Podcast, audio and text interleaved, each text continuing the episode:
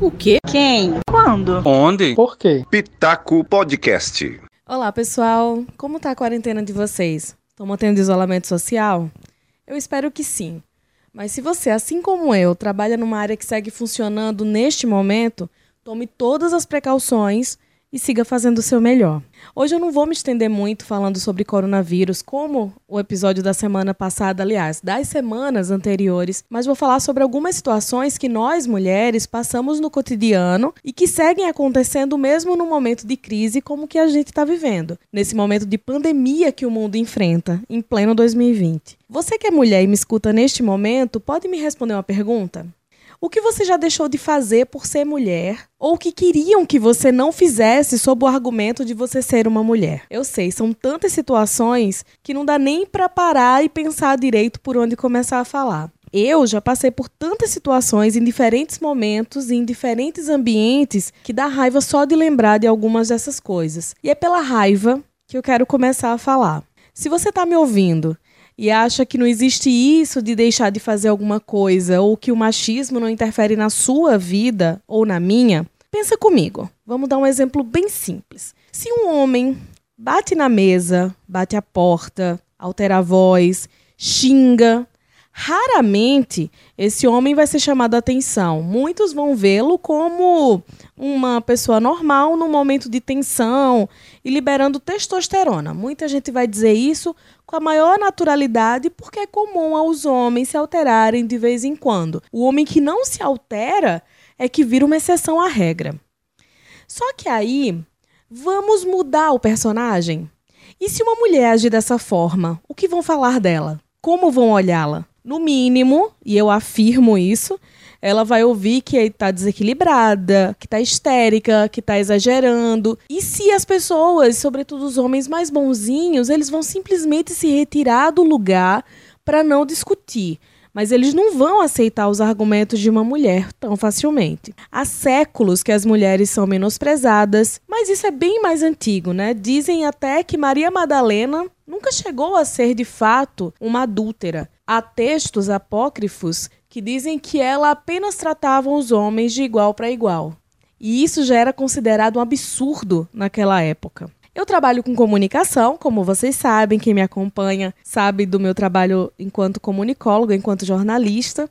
Eu amo política e eu acompanho profissionalmente a política há muito tempo. Nem sempre opinando, nem sempre entendendo as minúcias da política. Isso eu fui aprendendo com o tempo. Inclusive, aprendendo a pesquisar mais, a ir além do factual para poder embasar as opiniões. E nessa última década, trabalhando profissionalmente com isso, enquanto eu aprimorava o meu senso crítico, enquanto estudava, enquanto eu aquecia minha voz, eu ouvi de muitos homens que eu não poderia bater de frente porque eu sou mulher ou porque sou jovem, que os anos de profissão de um ou de outro, ou seus cabelos brancos deveriam ser respeitados. E uma mulher opinar, discordar deles era desrespeitoso. Fico a me questionar: o conhecimento cabe só aos homens? É claro que não, mas fazem crer que sim. Antes da gente partir para a parte dos relatos que eu pedi a algumas amigas sobre situações que elas já passaram, eu queria destacar algo que tomou corpo neste domingo, dia 29 de março. A CNN entrou no ar há pouco tempo, né, com notícias, né, um canal All News e que tem debates, tem discussões. E algumas das discussões tomaram conta, enfim, do Twitter, tomaram conta de das manchetes por terem homens e mulheres debatendo. A Gabriela Prioli, que é advogada, é professora universitária e vem participando das discussões no canal desde a estreia, como contratada, como debatedora. E aí, além das discussões que ela tem cotidianamente no programa, o apresentador do Grande Debate, Reinaldo Gotino, ele não se satisfez com as respostas e começou a interromper a fala de Gabriela. Isso aconteceu nesta semana. E aí, neste domingo, ela fez uma publicação no Twitter falando que pediu demissão da CNN e que realmente ela não precisava passar por aquilo. Ela foi interrompida, ela foi desacreditada, ela não teve o direito de concluir a fala dela, que é algo que infelizmente é bastante comum para nós mulheres, é uma realidade bem triste mas é uma realidade cotidiana. Eu pedi a colaboração de algumas mulheres amigas que vão trazer a partir de agora relatos das suas experiências, de momentos em que foram vítimas de machismo. Senta um pouquinho que as histórias não são fáceis de ouvir, não são para criança, certo? Olá, meu nome é Daiane, eu tenho 34 anos, sou formada em administração e atuo como cozinheira. Falar sobre o que eu deixei de fazer por ser mulher é basicamente falar de uma vida inteira. Né? Infelizmente, eu, desde criança, tive muito claro na minha cabeça as coisas que eu poderia ou não fazer por ser mulher. Muitas coisas na nossa família eram permitidas ou proibidas pelo fato simples e único de eu ser mulher. Um grande exemplo que eu posso citar nesse momento é quando eu e meu irmão descobrimos um amor pelo futebol.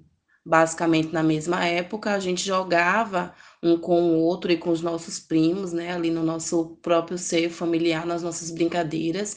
E nesse momento eu descobri que eu tinha uma grande aptidão para o futebol. Inclusive, tentei por muito tempo fazer escola de futebol, participar de clubes, de gincanas na escola, e todas as vezes que eu começava a levar isso adiante, eu era simplesmente proibida pelo fato de eu ser mulher e minha avó não aceitar que uma mulher poderia jogar futebol. Isso foi uma coisa que ficou muito marcada na minha infância e, inclusive, até há pouco tempo na minha vida adulta, porque isso foi apenas uma proibição que a gente acha pequena, simples, foi uma coisa que aconteceu lá atrás, mas que quando você vira adulta e você começa a se analisar, você percebe como essas coisas, que lhe, esses direitos que lhe foram tirados na infância, eles refletem em todas as atitudes que você tem na vida adulta.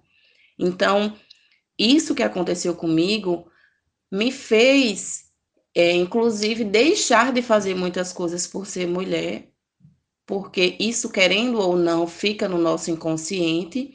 E hoje eu tenho a plena certeza de que o fato de não ter sido, não poder fazer coisas por ser mulher, faz com que hoje eu não me permita fazer inúmeras coisas por ser mulher, o que realmente nos provoca uma dor e uma reflexão muito grande. Olá, eu sou Raio Miranda, eu sou mulher, eu sou mãe, eu sou radialista. Eu sou muitas numa só, como todas nós, né? A gente se reconhece assim, é, mas demora um pouco para esse reconhecimento acontecer, já que a gente é tão blindada socialmente tantas vezes. Falar de machismo para mim é bem controverso ainda na minha cabeça, por, por ser um gatilho ainda. A gente que é vítima diariamente de uma sociedade patriarcal não é simples falar de machismo, mas a gente pode falar de algo do passado, a gente pode falar algo do presente, a gente pode falar do que aconteceu há 20 anos atrás, como a gente pode simplesmente lembrar do que aconteceu hoje. Porque diariamente, em, em níveis diferentes, a gente sofre machismo. Mas eu resolvi compartilhar com vocês um machismo diferente que eu sofri, que foi vindo de uma mulher. Eu tinha ali meus vinte e poucos anos, tinha terminado um relacionamento fazia pouco tempo, e eu pedi o carro da minha mãe emprestado para eu sair de noite com as minhas amigas. E ela me negou. Nessa negativa dela, eu senti na fala é, quase uma frase feita, dizendo assim: mulher solteira não sai de noite. E minha mãe é jovem, minha mãe é para frente, minha mãe é militante, e aquilo me chocou bastante. E aí refleti um pouco e falei com ela. Tudo bem, mãe, eu vou voltar ao meu relacionamento, que você sabe que não é o mais adequado para mim, mas já que é essa a minha válvula de escape para conseguir sair de noite, ok, você venceu, eu vou retomar meu relacionamento fracassado. Dei a oportunidade dela refletir um pouco sobre aquilo e rapidamente ela me entregou a chave do carro e me deixou sair de noite. O que me choca ainda nessa história, cada vez que eu volto para aquele lugar e reativo essa memória, é que a gente tende a achar que o machismo ele vem só do homem. A gente tende a esperar da mulher afago, carinho, empatia, sororidade, que são palavras tão em alto hoje em dia. E muitas vezes não é isso que a gente encontra, a gente encontra julgamento. É, mas eu, eu hoje já olho com um pouco de carinho também para tudo isso, com atenção para tudo isso, E eu volto lá nessa mulher que, que aponta o dedo e, e chamo para conversar, para explicar um pouco, porque inclusive essa mulher que já apontou o dedo, ela também já sofreu algum tipo de machismo. Então fica para a gente aí a ideia de que a sociedade ela está em mudança a partir desse assunto, a partir desse tema, e ninguém pode ficar para trás, seja homem, seja mulher. A gente precisa ter cuidado com a nossa forma de explicar o feminismo. A gente precisa ter empatia mesmo, é sororidade. É, vamos se cuidar, vamos se proteger, vamos se blindar, porque essa sociedade não está fácil, mas se a gente se der as mãos, se a gente se cuidar, vai ficar um pouco mais fácil para nós mulheres. Oi, pessoal. Meu nome é Erika Pinheiro Araújo. Eu sou professora da Escola Cidadã Integral e Técnica Pedro Anísio, no bairro de Zipês. Enquanto mulher, coisas que eu já deixei de fazer, eu acho que boa parte da minha vida eu tinha receio de esteticamente ser quem eu sou hoje, porque eu acreditava que as pessoas iam tentar desmerecer o meu trabalho. Né? Eu sou professora e sou mestranda em filosofia pela UFPB.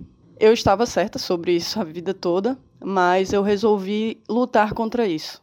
Né? E eu já passei por muitas situações, por ter quase 60 tatuagens, por gostar de preservar meu corpo de uma forma estética específica, é, por ser modelo de tatuagem para algumas para algumas lojas de tatuagem, estúdios de tatuagem João Pessoa e alguns tatuadores também.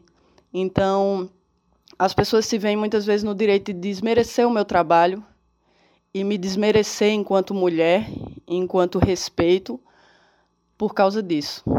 E para relatar um dos casos mais recentes, é agora um pouco antes de, de ser decretada a quarentena, no espaço escolar em que eu, em que eu trabalho, né, que a Escola Cidadã é algo que eu tenho a agradecer imensamente, assim, enquanto feminista, enquanto luta pela igualdade, pela equidade, pela pedagogia da presença. A Escola Cidadã é um espaço único.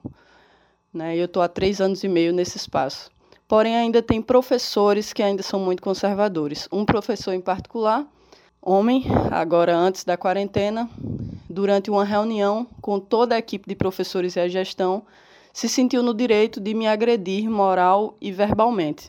Né? Eu tive receio até que ele me agredisse fisicamente pelo modo como ele estava se portando. Ele se levantou no meio de, de um debate e disse que eu era uma mulher que não merecia respeito de ninguém, porque pela forma como eu exponho o meu corpo nas minhas redes sociais, eu não merecia credibilidade e respeito de ninguém. Detalhe é que eu estou há seis anos na educação e nunca um estudante me desrespeitou de nenhuma forma. As vezes que eu fui desrespeitada dentro do espaço educacional foi por colegas de trabalho com esse tipo de postura. O que eu quero deixar claro é que a gente não pode jamais deixar de fazer algo por conta desse tipo de situação. Né? Eu, enquanto professora, eu tomei as medidas cabíveis, não respondi com agressividade, pedi um registro à minha gestora e à minha coordenadora diária, ambas assinaram o registro escrito e dei entrada na ouvidoria da educação contra esse tipo de atitude. Para mim era o que eu tinha que fazer, porque eu sou um exemplo para os estudantes, um exemplo de como a gente deve reagir da forma correta a esse tipo de agressão moral. Né? E para mim, enquanto mulher e enquanto feminista. Então, eu acho que é isso. A gente não pode deixar esse tipo de situação ganhar espaço e ganhar voz. Quem tem que ter voz somos nós. Então, depois de tudo isso, eu preciso dizer em primeiro lugar que eu admiro demais cada uma dessas mulheres. Para quem está nos ouvindo agora, já passou ou já ouviu alguma coisa que deixou triste. A gente não pode mudar o que já aconteceu, mas a gente pode utilizar o que aconteceu como propulsor para continuar lutando, como elas bem falaram. A luta para mudar costumes, para mudar o jeito, mudar essa cultura patriarcal e machista que nós temos nesse país é diária e depende de todos nós. O apoio das mulheres, o apoio e a valorização das mulheres umas com as outras é importantíssimo e vai mudar sim essa realidade nos próximos tempos. Eu quero terminar o pitaco de hoje dizendo que quando nós voltarmos à rotina, quando passar essa pandemia, esse período todo de quarentena, eu torço para que a gente seja um tanto diferente sabe? Com hábitos diferentes, com interpretações diferentes. E aí a gente vai acompanhando, a luta vai continuar. Infelizmente, tem havido casos de agressão de mulheres que estão em casa junto com seus agressores. que são pais, são maridos, são filhos, são avós, são tios. Infelizmente tem acontecido, só que o que a gente pode dizer, denunciar é importante, procurar ajuda é importante. E se quem está dentro do ciclo da violência não tem como denunciar, não tem forças para isso, seja qual for o motivo, você que é vizinho, você que é vizinha, você que é amiga, ajude, denuncie também. Tem canais de denúncia. Tem canais de denúncia. Num momento como esse, você pode fazer uma denúncia anônima e o caso vai ser investigado. Isso faz toda a diferença, pode salvar vidas. Eu vou finalizando o pitaco de hoje, deixando um beijo bem carinhoso para todas as mulheres que estão me ouvindo. Sigamos a luta. Sigamos.